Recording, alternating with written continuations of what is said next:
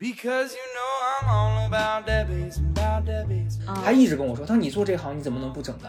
你看看你长得多丑，他就一直用这种很很这样的话来攻击我。然后一开始我有一段时间真的被他搞得有点焦虑了，我觉得怎么他会这样评价我？但后来有一次我就有点生气了，嗯我就直接说，我说你花那么多钱，你觉得你自己现在人生有因为这件事变好吗？有人喜欢你吗？嗯工作机会变多了吗？嗯然后他就发一群哭的表情，嗯说没有。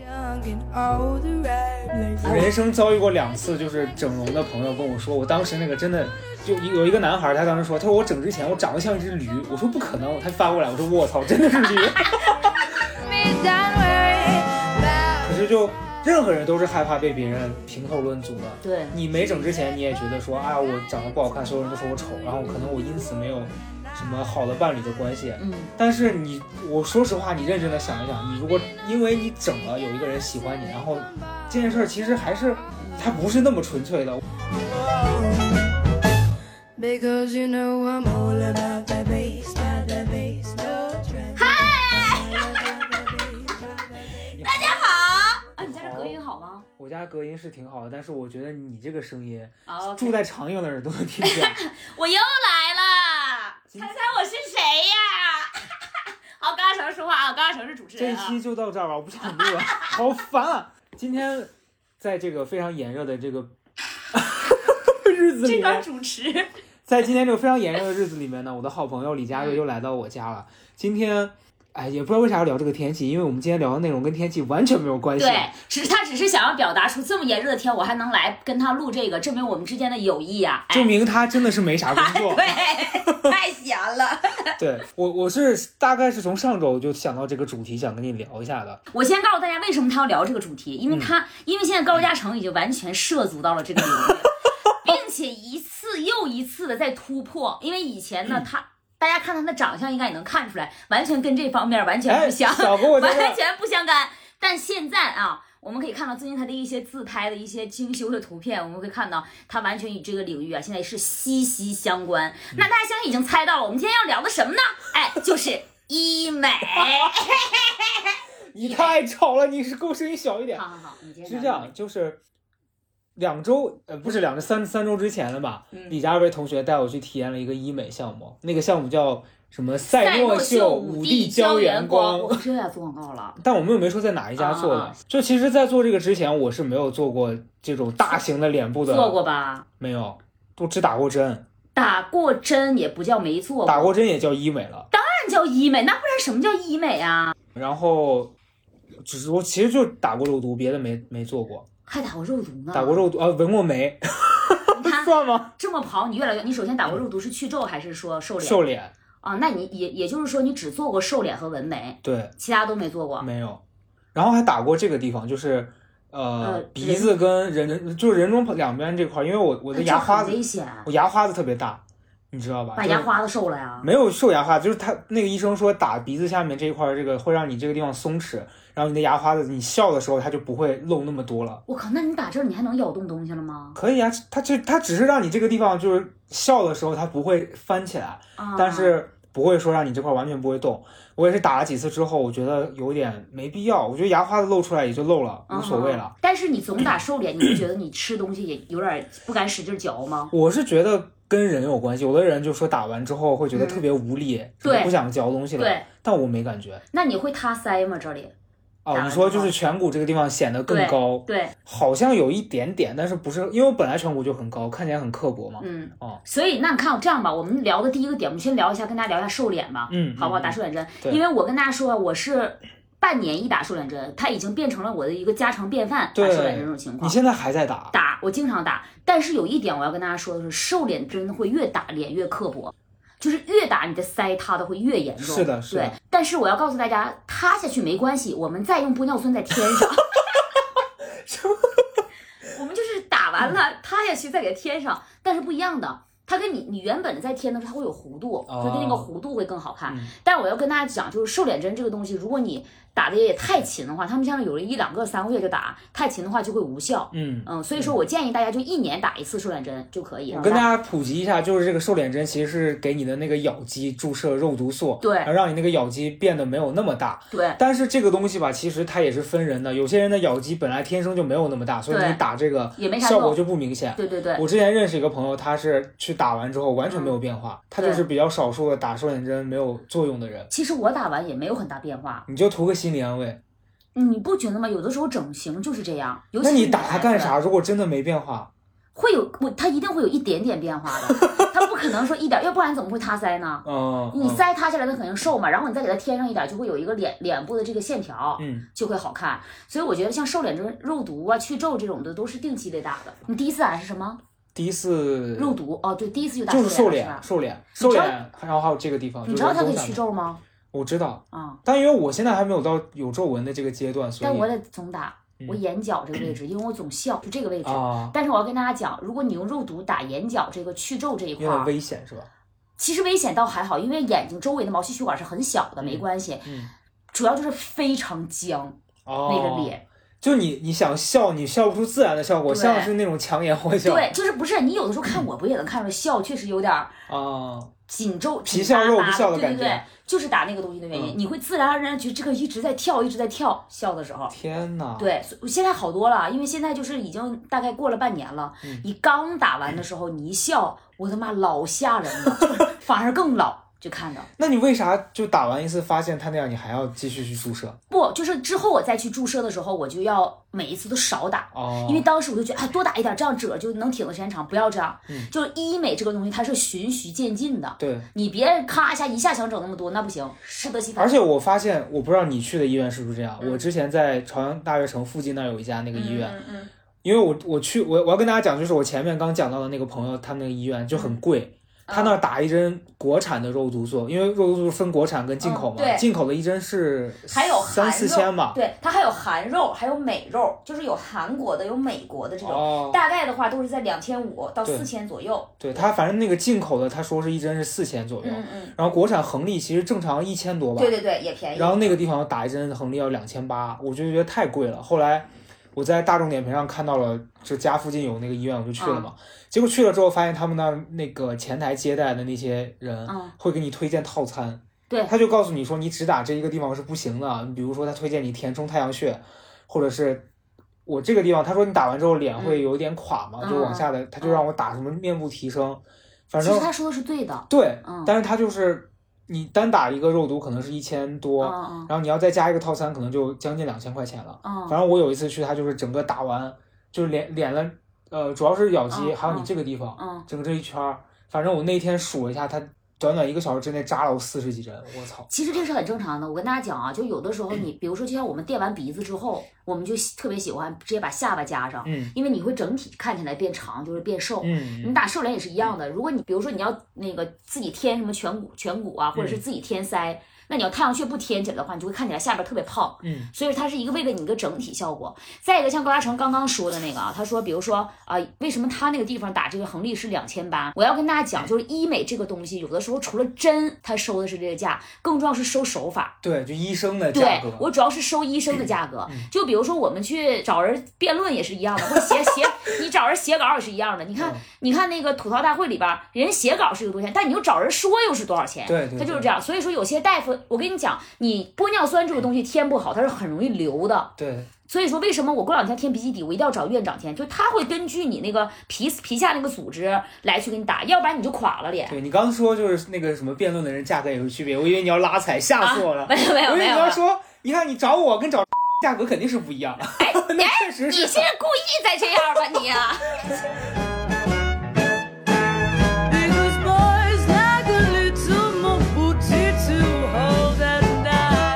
啊，因为因为确实是这样，因为我我去打的时候，他们就分分享说，有的那个医生的手法是嗯，出了名的好，所以好多人找他，他就贵。对，但是我后来不去那个医院，也有一方面是因为我一些朋友去他们那儿做了别的项目，嗯就是那个医生后来就有我几个朋友一开始痴迷瘦脸，嗯但是打一打他觉得这个效果不明显了，嗯他就想要更那什么的。对，然后那个医生就推荐他去打一些什么，就做什么抽脂。面部面部抽脂 OK，哦，那个东西我觉得好吓人啊！我跟大家讲啊，这个要今天说的第二个话题啊，面部填充是我是早晚得做的。嗯，只不过我们现在年轻还不用对。我跟大家讲，面部填充是咋回事儿？就你身上你觉得你哪儿胖，它会抽一点儿你身上的那个脂肪，嗯给你填到你需要的位置。就比如说哦你额头比较平，嗯或者是说你觉得脸比较塌，腮比较塌。太阳穴比较塌，我们不用打针的方式，我们填自己的脂肪。填自己的脂肪的话，会看起来一是比较自然，二再一个的话，它是你自己的东西，它能跟你的整个血液对嗯会融合在一起，也不像我会长那么多痘儿是这样的。但是我要跟大家讲，抽脂是有非常大的危风险险的，嗯对，一个是抽脂，一个是削骨。零五年的那个超女王贝之所以死在手术台上的原因，就是因为她进行呃腿部的抽脂还是腹部的抽脂，填到了自己的额头上，嗯中间在往里填的过程当中堵住了大动脉的什么血管，哦然后死的。嗯所以说就是抽脂非常危险，建议大家轻易就别抽。对对然后我今天早上刷抖音，我还看到了繁野，你知道吧？然后很繁野在做一个那个什么无创溶脂，就是那种类似啊用仪器在你弄脸的。然后他去做的时候，那个医护人员都说说你还要瘦啊，你让别人怎么活呀？他说那既然不能瘦脸，我就瘦腰吧。然后就弄了腰，那你看有效果吗？好像我觉得是跟咱们之前做那种什么那那个仪器是一样的，就会让你的脸看起来更紧。啊但是我是觉得，如果不动刀的话，效果是治标不治本，对，吧？效果是真的不明显。但动刀很危险了，是是这样。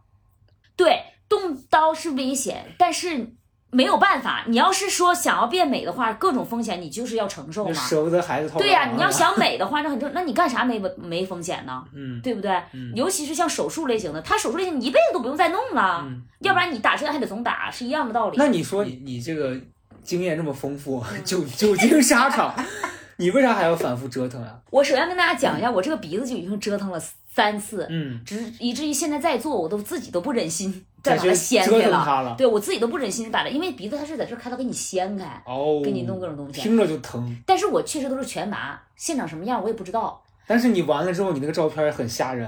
我跟大家说，李佳瑞发过他那个照片给我，我看完之后我就说，你可真是哎对自己下了狠手，看完那个，我有一个男性朋友看完那个都吐了，真的吐了，他他就是也太没礼貌了吧！恶心了，他都，他说啊，这太吓人了。我是觉得，就看起来就是觉得你遭受了很大的罪。对，就是我相信啊，我们现在今天就是这个直播间是直播间吗？啥直播间啊？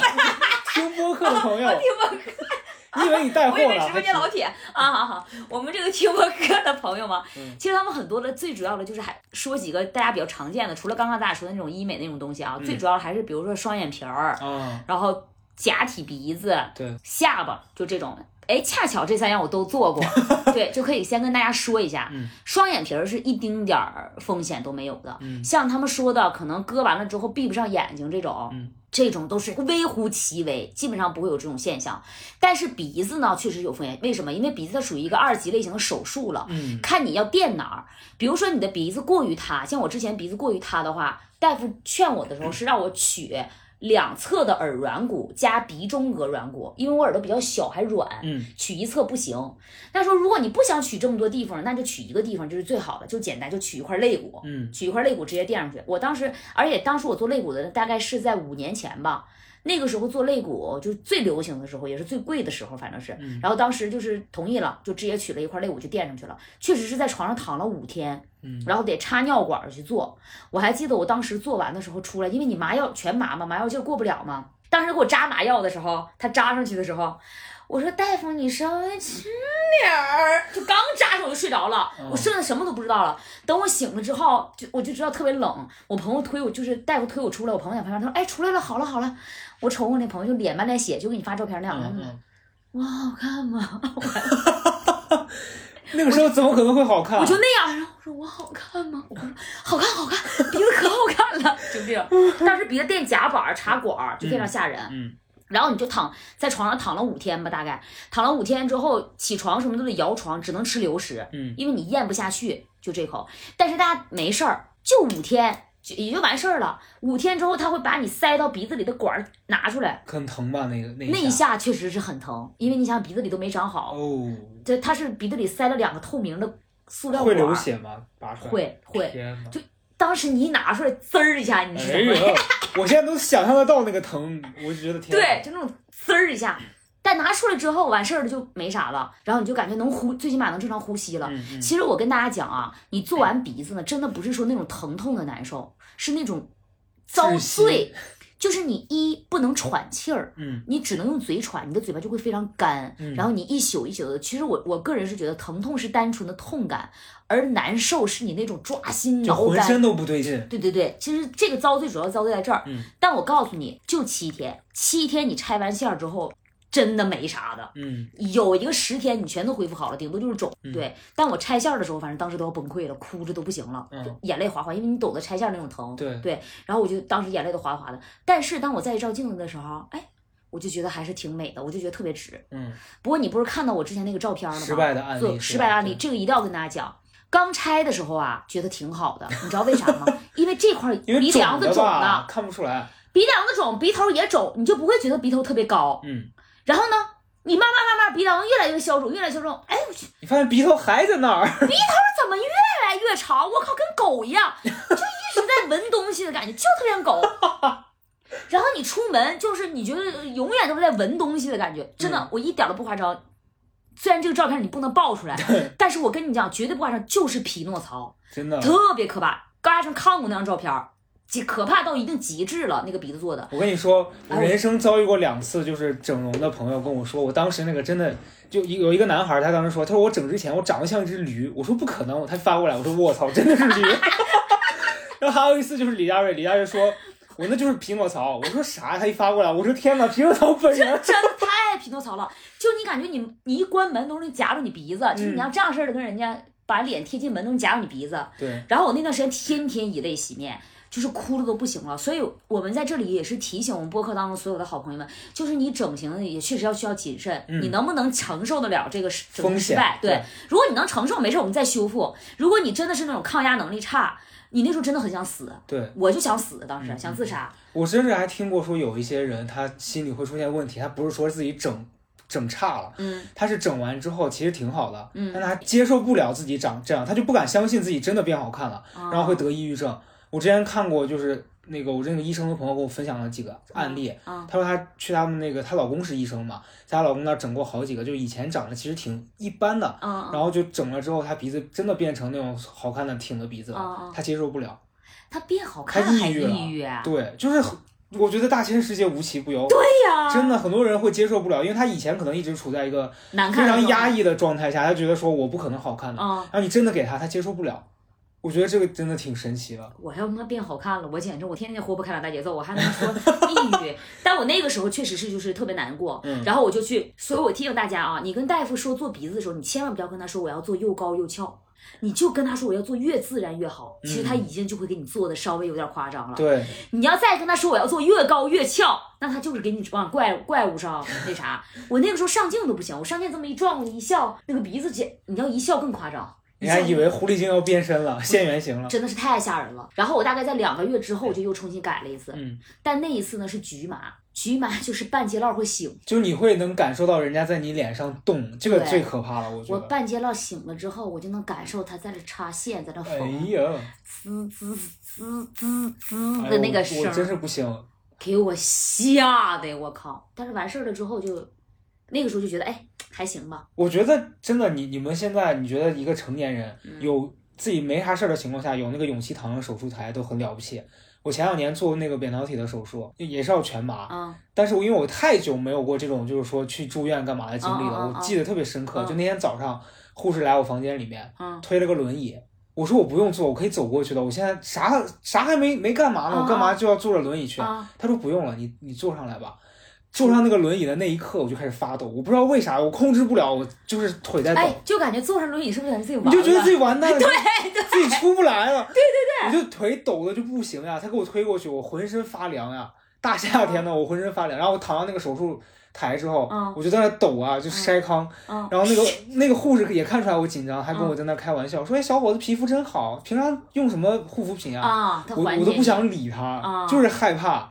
然后他啊给我全麻之后，我没嗯。意识了，才不知道害怕。我们当时做鼻子的时候也是一个床给你推进去，嗯，就那种完，他也是先给你唠唠，哎呀，这多大了，这那的，完了一个全麻，你就睡过。但你完事儿之后怎么样？感觉完事儿出来之后就是醒了的，醒了之后就觉得疼，哦，但麻药麻药没退的时候还没那么明显，但是因为苯药苯药体是它它是你割完之后你的喉咙会特别的疼，啊，尤其是前几天，而且我是割完之后，包括一个月，我嗓子还会特别干，就每天你感觉自己喝多少水都不够。啊。哦，但后来三个月左右就恢复了。但我觉得你像脸上这些肯定更明显。哎，所以我要提醒大家一下，如果你要去做假体的鼻子的时候，如果麻醉师问你需不需要止疼泵，我建议大家都买一个，嗯一个止疼泵也就三两千块钱，你想想鼻子你好几万你都花了，别差那点钱。他们是不是不用这个？是担心有什么依赖性啊、副作用？嗯，因为他觉得没必要，他会嗯怕觉得不会不会疼，或者是没什么。哦但是我跟你讲啊，你不做肋骨的还好，你做肋骨会很疼的，嗯肋骨会疼。当时我们一起住院那个女孩就没买那个止疼泵，她半夜就疼的，对，会疼醒。我俩当时住在一个一个病病床病房，嗯然后我就觉得你看就不差那几千块钱，咱把止疼泵买了，嗯就是这样的。这样的话你躺在那块就不会那么遭罪了。嗯我建议大家嗯对嗯，然后大家一定要找有陪同的人，因为你当时嘴特别干，你得有人拿着你的棉棒对哦，给你多蘸点水，不然你容易焊死，那个嘴焊到嗯。就不行。所以说鼻子还是，嗯，我觉得是个挺有风险的吧，对，做的时候还得注意。对，我觉得鼻子确实是比较大的，但你像前面你刚提到双眼皮儿，双眼皮儿其实风险确实可能相对鼻子要低一点，嗯，但我也见过朋友就是说割坏了的，就割的特别宽。其实我第一次见你，我没觉得你眼睛是割的，你看，嗯，你看自己，你看，对。这就是自然。但后来熟了之后，发现确实满脸都是假的。不是我这不是割的，是压的，有两种，这是埋线儿。哦，割是要动刀，我这个不动刀，就是埋了一根线儿。然后如果你埋线儿觉得越来越窄了，没事儿，嗯，不用再重新割。我教大家把眉一提就可以。我当时前段时间我做鼻子的时候，去年做鼻子的时候，我把眉这么往上看，嗯，你看这眉毛这么往上，双眼皮儿就变大了。咋提呀、他是给你这打什么东西？把不是开刀，哦，你哎，你你建议的这些东西全都不是说轻轻松松就你看这个眉毛这个印儿，在这块儿开一刀，完把这块脂肪给你抽了，完了给你往上这么一胀，往上一提，你可是真敢对自己敢下狠手。反正都全麻，你都不知道。我是这样，我我其实我找你聊这个的初衷，就是因为两件事儿。嗯第一件事儿是去年冬天的时候，我在家刷抖音，嗯我刷到了一个博主，嗯他是中国人，那他在韩国留学，嗯他就发了一一整套全系列的 vlog，就是说自己从面诊啊到整完，我发现变化超大，就一个男的，以前长得我不能说是不好看，但啊只能说非常的没有任何的辨识度，然后你就觉得放人堆里面，你不会觉得这个人起眼。嗯。反正基本上我也属于这种长相，嗯，但是他整完之后，你会觉得哇，这个人变好看了，对。而且很自然，就是他不用说是变成了一个艺人脸那样，但是起码是一个好看。的对脸。，但最起码你你再一看他曾经的那个样子，你就会觉得他现在真的可以百分之百的自信。对我虽然说我不是在这倡导大家说一定要去动刀或干，但嗯。是只是针对我自己个人的这个经历，是我看到之后我会觉得哇有变化。然后我当时还甚至是私信了那个人说你这在哪儿搞的呀？你你给我 联系方式要。搞吗？我没有，我当时你听我讲嘛，嗯然后他就给我推了一个医院，是一个韩国的某某医院，然后我加了那个微信，我就给那个人发了我的照片什么的，然后那个那个医护人员跟我说，他说其实我我们的那个通过你这个照片，觉得你不需要去动，他说他说建议我削骨，但是我觉得削骨太可怕了，不用，对，他说他说因为他说我其实不满意，我觉得我眼睛跟鼻子是是就是有一些那个什么改进的空间，那他跟我说让我削骨，我觉得削骨太危险了。你不是很信面部风水吗？我是很信，所以我到现在也没对，我是说，如果很信面部风水的人，建议脸就别动了。嗯，不然你动完之后吧，即使其实没什么，你心理作用 也会呃有点不顺的事儿，你就会老介意这个，对的然后就会对自己整个事业都不好。所以我也不太敢，因为因为我之前，因为我确实是就是比较相信这些对风水啊什么的。然后我之前有一个老师给我看，他就说，他说我面相很好，对呀然后呀、希望我不要乱乱改。对对我觉得算了，而且我也不是靠这个东西游走在社会上。我觉得，我觉得我们首要像咱们这个岁数的，最主要就是抗衰和嗯皮肤。对，我觉得就像咱们之前做那个，比如说热玛吉呀、嗯或者五 D 胶原光啊，这种的是咱这个岁数可以，你可以做的这样的东西热。玛吉，其实我是听大家讲说，我们现在比如说三十二二十多岁，快嗯三十出头了，嗯做有点早。他们说其实四十岁的人做是合适的，其其实这种所有抗衰的东西，都是快四十岁的人做效果最好因。为你提前做，可能你到后面你再做效果就没那么好了。但是其实现在很多医美这方面抗衰，已经从二十岁、十八岁的小女孩就已经开始做了。嗯它是一个提前抗衰的过程，它就像一个保养一样。只能说是四十岁的人做效果最好。嗯但是呢，热玛吉这个东西啊，有人说过，就是你越早做越好。比如说你三十岁做的，那你四十岁的时候就是三十岁的状态。嗯嗯，如果你二十五岁做，那你四十岁就是二十五岁状态。它可能稍微有点夸张，但它可能这个东西是越早做越好的。嗯嗯你像超声刀、热玛吉、五力胶原光这些，我全部都做过。嗯，但是我皮肤确实也没好到哪儿去。Yeah, it's pretty clear. I ain't no 哎，那我就有有一个问题想问你了，嗯就是你整完之后，你会不会觉得自己没特色？因为大家现在都在说什么网红脸啊，嗯嗯或者说所有人的美都是千篇一律的，觉得女孩儿都向往一种审美这件事儿很畸形。你会觉得自己整完了就成为了别人眼中那些好看的人，是一件没特色的事儿吗？我觉得我非常有特色。我整的可不是整容，我可不是整容脸。你是因为人格魅力，这点我承认哎。，我我不是因为好看啊，是因为人格啊。好，可以，可以，可以。不是啊，我先跟大家说，嗯我觉得我长得是非常有特色的。嗯我是有我我我虽然也整一瞅吧，别人看着哎应该是整过，但我绝对不是我去这整容脸，我绝对不是这种脸。嗯嗯我我绝对不是大家网上看的那种千篇一律，全部一个约出来，不是。嗯其实我我觉得你整形可以，你看那些明星多多少少他脸都有点动过，对都很正常，但是他都有主属于自己的风格。咱们别把自己就是整的脸那么像充气似的，那么鼓，然后鼻子那老高，我觉得就可以。嗯我现在五官我什么都不动了，以后我都不打算，我觉得现在最主要就是护肤，嗯就皮肤最好就可以。再一个，我觉得特色这个东西啊，其实你就算是整容脸，嗯，如果你的性格绝对的出众，嗯对吧？或者你其他才艺绝对出众，也没啥的。嗯但是大家要记住，整容脸永远做不了演员，因为演员他是坚决不要整脸的。嗯包括我是学播音主持的嘛，我们当年就是考试的时候，不是我们当年，就是我后来教学生那阶段，是中戏呀、北影啊，是坚决不要整容脸的。嗯如果你整过容，绝对不要你。我是觉得对，就是做了这个之后，很可能失去这些方面的机会。对对，而且就其实我是觉得啊，嗯你不管整还是不整，你都会被别人评价。对这件事儿是你没办法通过整容说，我整了之后，所别人就不会觉得我现在不好，呃觉得我好看，或者他就觉得你一定是按照你想的那样。对可是就任何人都是害怕被别人评头论足的。对你没整之前，你也觉得说，哎呀，我长得不好看，所有人都说我丑，然后可能我因此没有什么好的伴侣的关系。嗯但是你，我说实话，你认真的想一想，你如果因为你整了有一个人喜欢你，然后这件事儿其实还是嗯，它不是那么纯粹的。我觉得虽然说会给你一些机会，但是可能他有他的苦恼吧。因为我我我有一个朋友嗯也是，他其实没整之前也挺好看的，嗯然后现在整了之后可能变得更精致了。嗯他的那个抖音每天都在宣扬说啊，我我整了之后我就后悔，我后悔自己没早点整，就讲那些屁话。啊，我觉得他可 也不能说人家是屁话，啊啊，就人家自己肯定也是因此获得了好处。对但是我觉得这个前提是他以前也不差。对，你得底子也得好。对，就有好多人就是他看到那些人变好了，他就也去。我认识好几个是真的整完之后，反而更完了他？没有更完，就没有任何变化。啊，你知道吧就白遭罪是吧？我之前有一个粉丝，他就是痴迷各种整形。嗯我认识他的时候，他可能才二十出头，嗯他做过双眼皮儿，弄过鼻子。做过脸部的填充，反正基本上就是你做过的，你做过的东西，他全都体验过了。啊 而且他不是这个行业的。嗯我当时就问他，我说你为啥非得要搞做这个？他说我就觉得我不好看。嗯他后来也是发了我他之前的照片，嗯我觉得确实说不上好看，但是你不觉得他是个丑的人？对，就像我给你发我以前似的。他跟你的那个弄鼻子的经历很像。他说他割完之后也是哭，因为觉得太丑了，对，就怎么花那么多钱弄完还那么丑？他就反复弄，他这张脸也花了好几十万。但是我必须客观的说，就是也没有很好看。他花了那么多钱把自己弄成了一个看起来没有什么过人之处的长相。啊，我就是觉得？男孩儿。男孩啊。后来我就问他，我说，然后他有一段时间就，他让我觉得可怕的地方是，他跑到我这儿来散播焦虑，啊他一直跟我说，他说你做这行你怎么能不整呢？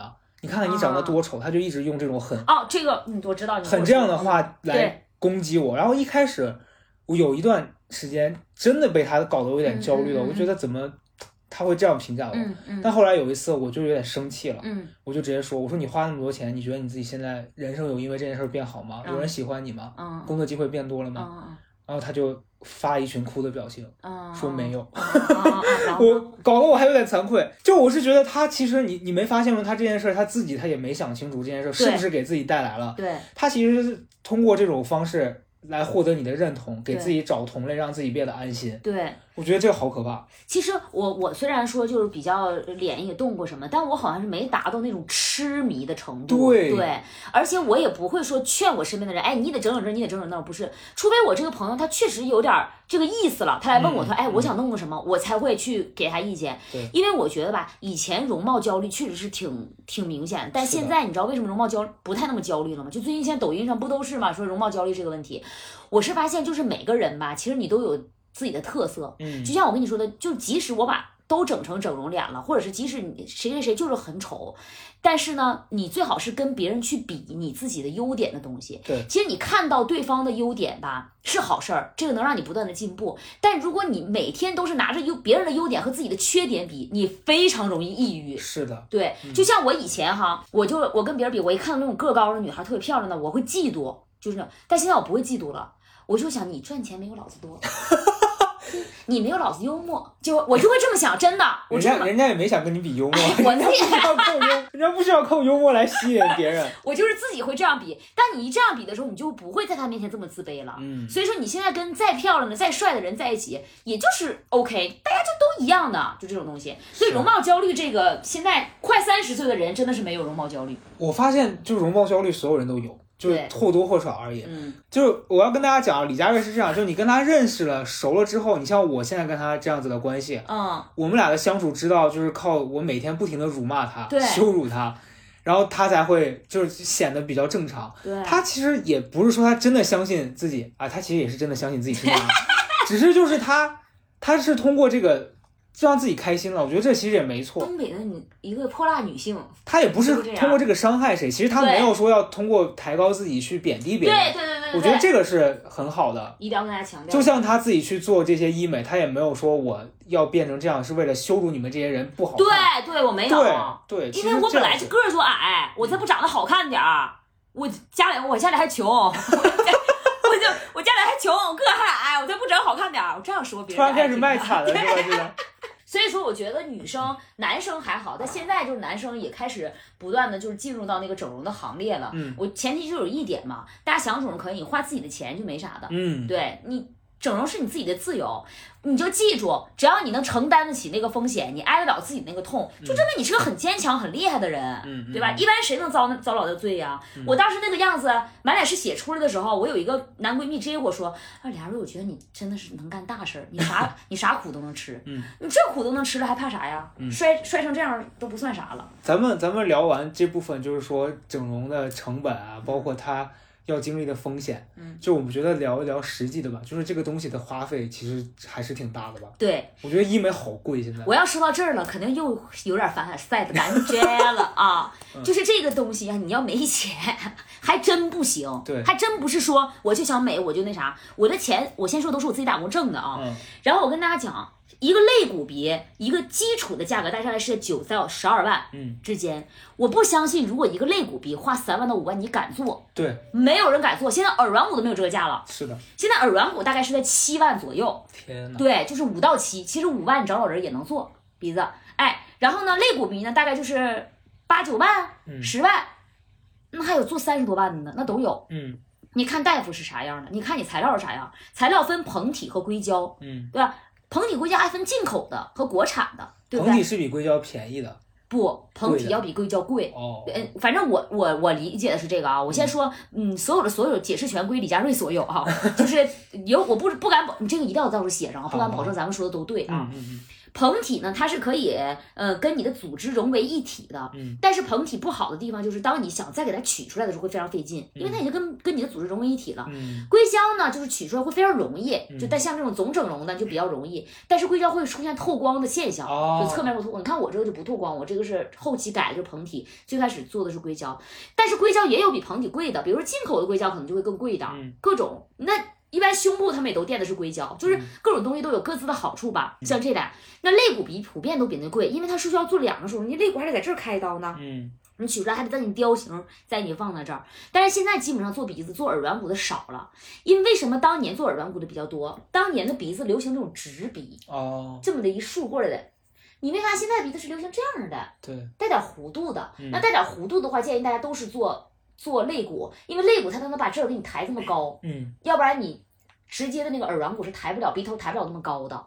所以说大概呢，鼻子的价格就是这样。那我第一次做鼻子，我不瞒大家啊，大概是花了七万多，是肋骨鼻。嗯，哎，八万多，肋骨鼻八万多，嗯、是找找人了，还讲价了，因为你也知道，在哈尔滨有一个一个翘楚的感觉啊。结果还弄成了匹诺曹。对，还弄成匹诺曹。然后第二次改的时候，他就没收我的钱。啊，嗯，第二次改的时候就没收我的钱，所以说这个鼻子花了八万多。我第三次再做是在北京做的，在北京做的，然后到时候，哎，就不给大家做广告了。啊。第二，最后第三次做这还可以吧？第三次再做是叫修复，嗯，大家记住，修复一定比你第一次做更贵，因为你第一次做呢只是把你打开往里放进去，但你修复是需要打开拿出来再放进去，它拿它出来放多了一步进去的是同一个东西，不同一个哦换，哦对吧？嗯那他但是他得看你这肋骨还能不能用了，哦能用就用，不能用你就再取。那你身上的肋骨还要再取出来一块儿？他当时跟我说不行的话就还得再取。我的妈呀，听着就遭罪。我就已经做好这个准备了，还是再取的准备了。但是还好是能用，因为我才做两三年就改了嘛。然后再一次再修复的话，正常应该是十万以上了。我必须说，你们真的都是战士。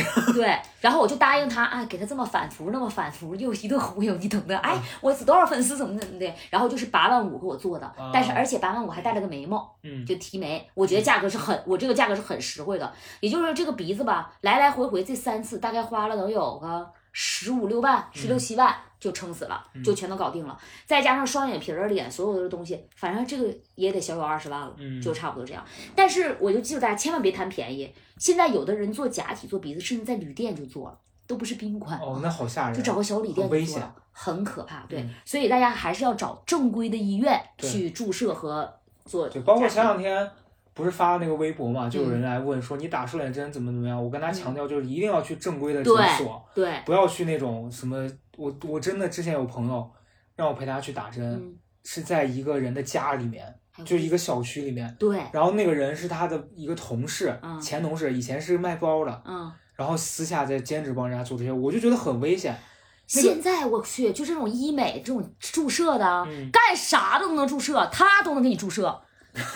你别李佳薇指着我们家狗，这倒是有点离谱了。真的是很夸张，他敢这样，我会报警。真的很夸张的。就是当时我陪他去的时候，是我就觉得很吓人，在那个人家里面，那人就随便消了个毒，戴了一个手套，就给他打了。还有自己给自己打的，我之前好像看到一个新闻，就自己给自己弄这些东西，把自己弄死了，不行很危险的。所以，就不管你是要做大大的都不用说了，就这种小的注射类的，你都还是要去医院。对，对因为咱们自己还是什么都不懂的。哎对，别怕花钱，就别寻思啊，到医院肯定得比那些贵呀、你是朋友来扎，你给个发红包，他就给你扎了。就你花钱，起码买到的是一个安心的对啊体验服服务。就你如果不然你自己出任何的风险，全是你自己承担。对呀、你有事儿了，你可以找医院吧，对不对？前两天抖音上刷到一个就是医院的一个综艺吧，我不知道是哪个节目，嗯反正那女孩就自己在家给自己打那个玻尿酸，嗯，打到整个脸上过敏，栓塞脸对我觉得太吓人了。然后整个全都是紫的。对，怎么敢呢？？那就完了。看你没看之前他们打的打打错了，说，嗯、那问怎么修复？说修复就得把你的肉全剜出来。我那个大夫！说的，你能接受吗？所以你接受不了，就只能就一直这样。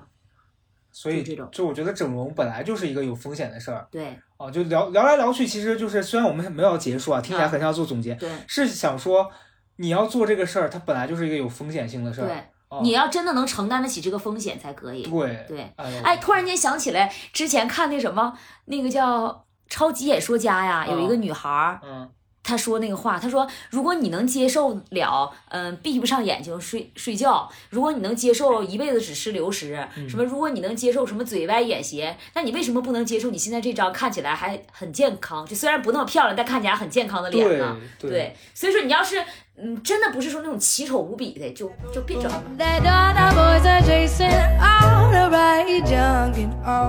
但我是觉得吧，其实还是跟人本质有关系了。你就说这么多年，大家都在说说啊，有才华的人是会被看见的，然后说大家都在、在乎的是什么心灵美这些东西，对其实人还是看脸的。这件事儿是，我觉得人就是这么肤浅，没办法。对，所有人他看你的第一眼，一定是会被你的外貌给吸引到，这这事儿没得跑。但是我是觉得，你作为跟自己相处的这个人，嗯你怎么决定你自己，其实还是你真的是你要自己深思熟虑的。哎，可是我们身边的朋友也没有真的都是很漂亮、很帅的吧？其实我们是没有了，对呀，不是我的意思，就是说，你看，就咱们拿那次英男要走的时候去大家聚会，你看这些人儿，就是哎，你无形中又得罪了那一票朋友，我可不会帮你洗啊，你自己。不是，就是大家谁都没有说是美若天仙，然后大帅哥那种。我们在一块儿交朋友，肯定是我们都是被彼此的性格对吸引对，我觉得是这个。对，但是你你没发现咱们这个圈子很奇妙，没有说因为谁长得特别好看你就愿意跟他玩，反倒反而谁长得特别好看，我们都会烦他。就是我们跟他相处之后，发现这个人完全没特色之后，我们会不想再跟这个人相处啊。尤其是我们，比如说你像那种社交局，嗯约个密室，约个饭，嗯，这人来，然后他没趣儿的，你第二次下次再也不会叫他了对，没趣儿，没有特色，没趣儿的，跟他聊不来的，就是真不行。但你想啊，就我我举个我自己具体的例子，你比如说我做内容，嗯你做公众号，嗯或者是做现在好多小红书啥的，嗯我发现小红书上有一批博主，嗯就是其实就是靠着长得好看，有流量，那没办法，这东西就是网友就是喜欢这个。我看过很多那种很让我无语的，就他是美其名曰是读书博主，嗯嗯嗯，但他其实读的那些书都是什么狗屁啊，就拿着书在那念。靠，我还能说我自己是读书博主，但是因为他长得好看，粉丝就会说啊，好好看呀，什么你真好看，真好。看，还还看这么多书，还所以你我所以我觉得这也充分证明了什么呢？就是他那个浅薄的东西也只能吸引浅薄的人。是的，你发现了吧？是的你看，就是看他的这个人也没有说去听他书里的内容，嗯只是单纯的去看他外看貌看他的脸对呀，我根本也没听东西。像这种的话，不会长久的。我觉得他不管他长不长久了，就是人家也有自己的那个生存特色吧的生存的那个规则跟方式，但是你没有必要说看到他那样就羡慕。其实那东西我是觉得真的不值得羡慕。对你不用羡慕，你照书你也能读，对他都能读。我觉得那就是运气，那就是父母给了一张好看的脸蛋，我们也羡慕，但只是说那东西真的你没有他你就那么遗憾吗？好像也还好。对，嗯我觉得也是。我是觉得还好，因为我我不是在这儿说就是有一种吃不着葡萄说葡萄酸啊。嗯我前段时间我不知道我发朋友圈你有没有看到，嗯就有一天有一个阿姨，一个六零后的阿姨。嗯给我留言，在我的微博底下，他就是听了我之前的播客，啊然后留了很长一段，他说是谢谢你们，就是做这个节目，让嗯我一个六零后听到了你们现在年轻人的生活，还有你的声音。他说我儿子也做过北漂，嗯但是我儿子跟我分享过他们的经历，但我不知道你们这一票这些年轻人都是怎么生活的。啊，然后我听了你的这个节目，我觉得我我有机会了解你们了，我很感动。我当时那天看到那个，好，哇，我好想哭啊六零后，对，你想就是我们父母那个对，还能听咱们的节目，对，然后他在听李豆豆那一期嘛，李豆豆那一期就讲了他作为演员啊什么的那些的。他说我在听那期，我觉得很有趣，然后很受到启发。哇，我那天好开心啊！就你觉得自己用心做的东西，然后居然会影响到一个跟你毫不相干。生活背景、年龄都不一样的人。对，就我觉得这个比吸引到一些所谓的上来说啊好好看啊，或者他会来说啊你的衣服是什么牌子什么牌子？的，对。比那种的要让我觉得有价值的多。所以，如果我们要是这期节目也能吸引到一些，就是其实长相并不是很出众，然后呢一般般的人觉得，你少在这给我得罪人。我觉得我也活得还不错，其实也是可以的，我觉得。对，是吧？因为整容它也不是说必需品，有些人把它当成爱好去弄，有些人的话就觉得我脸上有哪些不足我去弄，有些人就是觉得我长得就是挺好看的，我就是自信的都可以。是这期节目不是说要倡导大家去整容，也不是说倡导大家就就不要整。你愿你愿咋地就咋地，破罐破摔，对吧？我们只是觉得你觉得适合你的，你自己能挣闲钱儿，我自己想改善一下，那我就去弄。我觉得是就是还是正视自己的需求。对你像我吧，就是我的心态是我曾经也认真的觉得，就我周围真的，我不是说你啊，是而是就是动脸的人真的太多了。嗯然后每一个都跟我说，真的弄吧，弄完了一定不会后悔。我我甚至觉得，假如说现在没有这个疫情，嗯也许出国很方便。我之前甚至动过心思说去韩国就小小搞一下，先看看效果。啊啊啊啊！他们不是说日本的那个服务特别好吗对？说也也很嗯，很自然，我嗯都是觉得说可以去体验，因为嗯觉得确实是人生在于尝试，但现在去不了。然后在国内吧，你倒不是说国外的一定比国内好，嗯但是你就觉得说那就算了，就是 不是，我跟你讲啊，你要是一旦整了之后吧，我想告诉大家，它是一条不归路。对因为你不可能你自己说你打完瘦脸做了五 D 胶原光，你是不是还想弄别的？虽然你没有，觉得说有有别的体验的，你可以弄。虽然你没有说想动刀，嗯但是高嘉诚那天又咨询我，问我可什么打水光的事儿，又这又那的。你现在已经哎，你看，你从原本的一个五 D 胶原光已经不需要接触你的脸，到水光开始扎你的脸，你再慢慢慢慢就动刀了。对它这个东西就是这样的，你会不断的那什么的。是因为我觉得确实就是人家之前网上说的，说是你动了鼻子之后，你会开始觉得别的地方也需要。因为就是这样。，对，你不，我就告诉你，你想变好看，不是说动一个地方你就能变好看，嗯，你就是得为啥？你说你打这个针，他还推荐你打别的，他要你整体都好看，是的，所以你就后面的你它就是一个无底洞，你就要一直花钱，一直花钱弄，就是这样。我我反正那个阶段是我一开始我是从最开始啥也不愿意搞，到后来我觉得还可以打打针，嗯然后到现在我觉得有一些就这种不危险的不动刀的我也能接受的，我可以尝试。嗯我觉得确实是人的心态会这样变对，啊，所以如果大家想要去动，你可以就是根据自己的需求去好好一点点尝试，然对你好好咨询一下大夫，对对吧？好好照着镜子规划规划那张脸，别上去就直接就说就要动。有的时候一是容易弄得不不像你自己了，二再一个把你自己原本的特色就都都都消失了，就都没有。而且我还想说，就是我真实的，就是之前我是听潇潇说，他说日本的服务什么都很好嘛。然后后来我咱们中间有一个朋友，啊，他说他他的双眼皮是在日本割的，哎呀妈呀，给他吓！然然后别告诉我他眼睛是在日本割的。你你哎，你的反应是不是跟我一样？我想说哈，确实是没必要去花这个钱吧？看不出来吧？是不是单完全眼皮吗他双？眼皮儿，但是完全看不出来是他还一直戴眼镜儿，他不如做个近视手术，他花这个钱，真的把眼镜摘下去。所以就是想跟大家说，其实有些人做跟不做的差别也是真的是不大日，本很贵的，很贵。他跟我说花了有七八万吧，老子这个双眼皮儿才花了三千五百对，你看他那。个眼镜花了七八万，但是做完跟没做没有任何的差别。对呀，对，所以说就是有些人其实是是没差的，你也要承担这个，这也算是一种风险吧，我觉得。这么容吗？他应该没有吧？他应该也是就打一些针什么的。我们俩现在直接在这里面公然开始聊别人他，长得其实还不错，对，没整过容，长得长成那样，真的是挺好哎，看。这期后期真的工作很大，一直要消音和剪掉一些有的没的。你好了好，不听了啊，没事没关系，你只要知道我们今天我们这两位，我和高嘉诚都整过就可以了你啊，放狗屁！我咱这没动过刀而已，嗯没动过刀而已，但是相信我，不远的将来，不远的将来，他早晚得弄。今天我把这个话撂这儿，今天是几月几号？你记住了，我把这话撂这儿。等下次他动刀的时候，我们再来录下一个，录个 vlog，录一个带画面的 vlog，你百分之百！你百分之百早晚都得弄。我告诉你，我我就跟你耗上。我到时候我给你推荐的地方，我还能挣点提成啥的。一个四海为家，四处宾缝的感觉。反正我我讲到这儿了，我觉得可以讲第三个，就是医医疗工，就这种医医美项目当中，其实医生跟患者也是存在这种合作关系的。对，就是提成很高。这就是我自己的一个尴尬经历啊，就是嗯之前我跟你讲到，就是哎，我把我饮料拿了，我渴啊。好，你帮我把我的也拿过来，我们可以暂停一下下。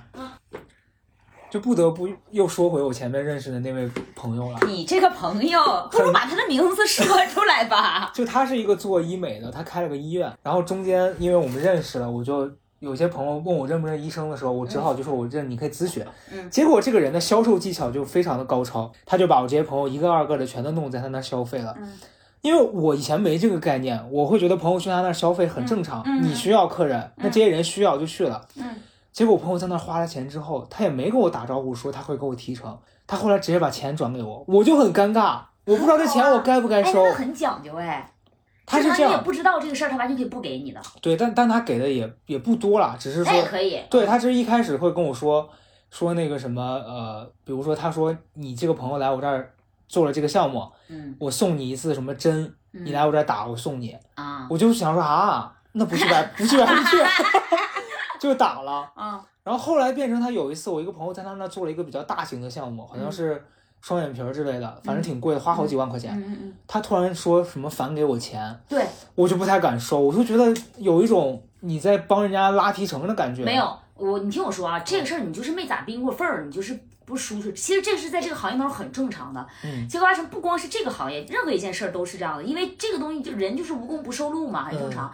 如果你是觉得拿着这个钱，你觉得对朋友不太好的话，你可以给你朋友返回去一部分，对吧？一部分哈。我就怕我朋友说你全都给我，就你你可以不告诉你朋友这个事儿。你不用告诉你朋友，因为我觉得你你能给他再返回去一部分也很讲究了，嗯或者你就可以跟这个大夫说，你说这样吧，你就直接给他便宜点儿，我可以省啊，留一点儿。对对对，我觉得这这我对如果是我，我反正现在基本上我没有遇到这样的事儿了，但是我我可能不太好意思收这个钱，我会跟他说，你不如就给我朋友少收点钱，让他在你那儿做吧。对，但是他如果万一你这种情况下，如果那个人讲就行，那个人如果不讲，他有可能不给他便宜。哦，所以你最好还是拿到这个提成，你嗯再给你朋友返。比如说你拿到了一万块钱提成，然后你可以给你朋友返。那他得做多大个项目拿一万？他跟那假如变性啊？假如你拿了一千块钱提成，嗯你可以给你朋友返回去五百，哦，对吧？就是就举这个例子嘛，我觉得这个没啥了。你作为好朋友，这个都是能理解的，因为你要记住，我给你推荐的这个地方也是不错的。我尤其是像我给别人推荐的，我可是亲身经历、挨刀经历的。我给你推荐的这个地方也是不错的，我稍微赚一点提成也是很正常的。但是我我作为我啊，我就会担心我的朋友很介意这个事儿，就这个事儿他知道他会膈应，他不知道吧？然后知道了会膈应吗？他我因为我你想想啊，如果是今天我推荐你去做了一个项目，啊，然后那个医生返给钱给我了，我只给你五百，说剩下五百是我的，你你心里会会不会不舒服我啊？前提是觉得还是得看关系吧。要是咱俩，我确实也是觉得没办法，对，也是。对啊，你会觉得高嘉诚也做人要是钱太不地道了。钱多点也还行吧，我觉得啊。我觉得多少都会膈应。你比如说，假如他真的给了我一万，我给你五千，我说哎李佳瑞，你看帮你省五千，我还赚五千。可是你这么说，那以后我给你介绍活儿，我还怎么冰封？我觉得如果天 你你今天都已经讲到这儿了，你今天都已经讲到这儿了，我们现在连聊这件事儿怎么办？我觉得如果提前说好是没关系的，如果是事后你刚，才说的提前说好，你也会膈应。不是我没有办法逼你的缝儿了，现在。这事儿是这样的，如果是你一开始就告诉我说高嘉诚这有一个这个钱，我分一半儿，你你没什么的吧？我肯定是觉得这事儿是你跟我商量了，哎，但事后就会很尴尬不，吧？高二成，我知道这个点是在哪儿了。啊、我给你介绍活是让你挣钱，对我，病房很正常。这是我花的钱，对，而整形是你花的钱，你还让我多花，让你的朋友还多花，那这得不地道，确实是，对啊还，是得分事儿。对，对啊，你让你朋友挣钱，那是大家一起赚钱。对，如果你朋友往外花钱，那就证明是你在挣你朋友的钱。你。现在才反应过来，啊，反应过来了，反应过来。了，我一开始说这个就是这个意思，啊对啊，啊，那确实是。就这个事儿横竖你都尴尬，对，所以后来他给我让我，他是说是那个钱会返到我当时申请的一个什么账号里面，嗯，那个钱后来我就没我都没提，就一直在那儿，后来过期它可能会自动返回去吧，我不知道，我再也没看过了，对。我会觉得很尴尬，其实我觉得是朋友关系吧。就前段时间不是说他想带他妈去做那个咱俩那个吗？嗯一个是做咱俩那个，我之前不是带我妈还做了一个叫呃欧洲之星，欧洲之星也是一种那个哦像热玛吉一样对的那种，然后他问我这两个哪个好，我就特意告诉他，我说如果你想去欧洲之星，你直接去就行。我说他他他答应了给我百分之二十的返点，我说返点全返给你。嗯我觉得还是看朋友的关系，对，对，要是你朋友的关系近的话，你也不太好意思那个。是哪怕不熟的，可能我是觉得也也是取决于你怎么看待你跟这个人的关系，不熟的话，我觉得该逼还是要逼你。就是想挣他的钱，你觉得无所谓，那你就搞吧。对，但是如果这个人你是想好好发展的，嗯，你这事儿就是一个风险，人家如果知道就会对你这个人有看法。哎，我觉得这个都可以当做一个辩题。啥呀？我该不该逼朋友的风？不该逼朋友的缝儿？你冰缝这个事儿，你得解释一下，可能人听不懂。哦，冰缝儿就是这个意思。比如说，我给高嘉诚介绍了一个五万块钱，让他帮帮帮帮我们写一个什么文章，然后给那个甲方能出五万块钱，然后我就会高嘉诚说，我说高嘉诚只能给你四万，那一万我要留着，是这样。他其实就是抽你的成。对，就是抽他挣的这个钱，然后高嘉诚也会，哎，可以可以啊，就是没问题的，就是这种。但我之前遇到过一次不地道的，啥就是那个人告诉我说只有万块钱，啊？但是后来我发现其实人家客户给的钱是远远高于这个的，他就直接就是等于说他就是骗人。啊，那不行，对，我觉得这种你就实话实说。对，其实我觉得就就放在医美和像我举的这个例子，对，就人家让你做一个事情，具体有多少钱，你如果坦白告诉我说我想抽多少，嗯，我如果觉得合理，那咱俩就是合作关系。对，但你骗我说这个只有这些，后来你还让我知道了，这样就那以后就没法再做朋友了。你这还挺好呢。嗯我之前不跟你学过吗？那个人说就能呃，那个人说人这边的预算是五万，但是我之前给他报的是五千，他就只给你5000拼了四万，对他就是这样，那时候还没出道呢，就那样。我那我觉得是这些人的人品问题了。对，所以这个人也没没有跟我再继续成为朋友。对，所以所以就其实你看，聊着聊着一直在聊冰缝了，就是还是对这个话题更感兴趣。因为我们就是从整容这件事儿，就你想，我们经历过相关的事，就从他会自然会扯到这些方面，因为他们这个行业其实很多一部分是靠这个人去，就像你买保险一样，对，它是靠人际关系去的。我最近在读一本书，那个书叫《绝教》，它是一个日本的推理小说，它里面涉及到一个，就讲说这个女孩去做保险那个销售，嗯她第一个阶段她卖不出去保险，就是纯是吃自己的人际关系。嗯她就是你想你你你去做保险或者是做医美推销，其实很大一部分你刚开始做，你没有所谓的这些人脉，你去生推，别人是不会接受的。对然后你只好从自己认识的人方面去拉。对，然后它里面书里面描描写到一部分，就是这个女的，她就用的技巧就是说，我现在去大城市了嘛，我就回老家跟朋友说好久不见，大家出来聚一聚啊。嗯嗯嗯，然后你先跟人家聊聊近况，然后你讲讲自己最近的悲惨经历，然后顺势就开始讲到说，哎，你看我买这个保险帮我避免了风险好。烦啊！对啊、那你想医美不也是这样？有些人他可能就跟你散播焦虑，说你看我以前长得丑的时候，我情路很差，对。我现在哎，我感情也变好了，什么工作机会也多了。啊，对。你要我推荐你，结果他推荐你去，他还拿你挣钱，对，我觉得也是有这种几率的。而且这个也充分的反映了一件事儿，就是医美真的是暴利，是的，确实他肯定是这样的。对，你想，你打个针啥的，嗯，就他打针可能相对来说还算是好一点。有一些那种项目，比如说你做的那种对，大几几十十来万的那种，你想想他得挣多少钱？对呀、它成本可能就是真的没多少。大夫再贵的话，也不能说十多万的手术费全给他吧？对，所以我觉得大家可能也要，如果你要去做这个，你可能也也得去了解它这些行业的一些规则。我建议大家就是怎么样呢？你可以自己开开这个整形医院，就这样别人就挣不了你这个钱了，你就光挣别人的这份钱了，对不对？这样的话，你看你自己做还便宜。好啦，反正我们今天其实聊这个，就是想说，我最近的感受，就是我对整容这件事儿的体验，就是我虽然大面上我是接受，我觉得内在其实很重要，但是我偶尔还是会被外貌这件事儿给困扰到，就是我会希望说，哎呀，如果再好看一点就更好。而且你现在会越来越有点信任医美了。就我其实我我不在意别人觉不觉得我长得好看还是难看，但是我觉得我自己有时候觉得我长得就是没有我自己想要的那么好看，就是你会被自己的这部分给困扰到，所以就是你自己还是想要希望哪块儿如果不完美完善的时候，你还是想改啊。对，这是我觉得人都有这个爱美的这方面啊。对对对。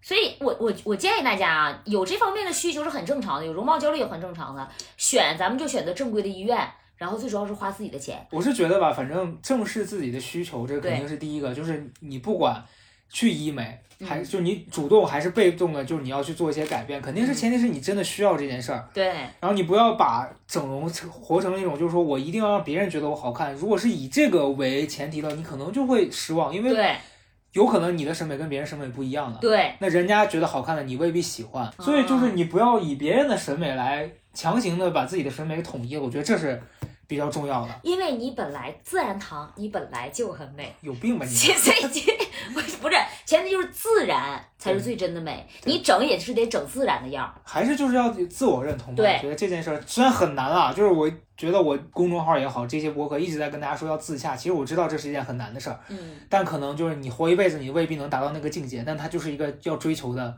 一个终极目标吧。哇，呀，哎，真的，你那次给那个五帝骄阳光写的那段儿，我真的觉得你简简，简简单单几句话，让人很想去，是吧？一是很想去，二再一个你简简单单几句话写出来，一看就是读过书的人。这个我我真的是，你这个可以不播啊，我是真实的感觉。我在微博底下给你评论我，看到了，我是真的觉得写的很好。嗯就是你那个语言啊，就是确实比我们这种没读过书的要要我指挥啊！我跟大家推荐一下啊，这个东西呢，就是你怎么怎么，我是这种感觉。你写的就是，我觉得真的很好，说的很好。谢谢李老师、啊。你看，就是我夸你也只会夸，真的 真的很好好。我也很难夸出其他的一些词语但我觉得写的真的很好。好啦，所以就是跟大家讲说，外貌固然很重要，哎，读书更重要，书也很重要对，读书也很，重要。其实没有谁更重要，就是两个都重要。但是如果你真的很对自己的这个美很在意，其实去做点改变也未尝不可。嗯但是前提就是一定要去正规的大机构，对。然后如果大家想问哪个机构，可以私信李佳瑞的微博啊，我给大家推荐医院啊。他可能会逼你的缝啊。好了好了，最后就是希望大家，呃，都活成自己喜希望大家都越来越美吧，好不好？嗯越来越帅，然后活成自己喜欢的样子吧，虽然很难。啊，越来越有钱啊。完了就，好了，好了拜拜。哎，拜拜。那个接下来没有什么节日了哈接下来，嗯，七夕，啊，祝大家七夕快乐。早。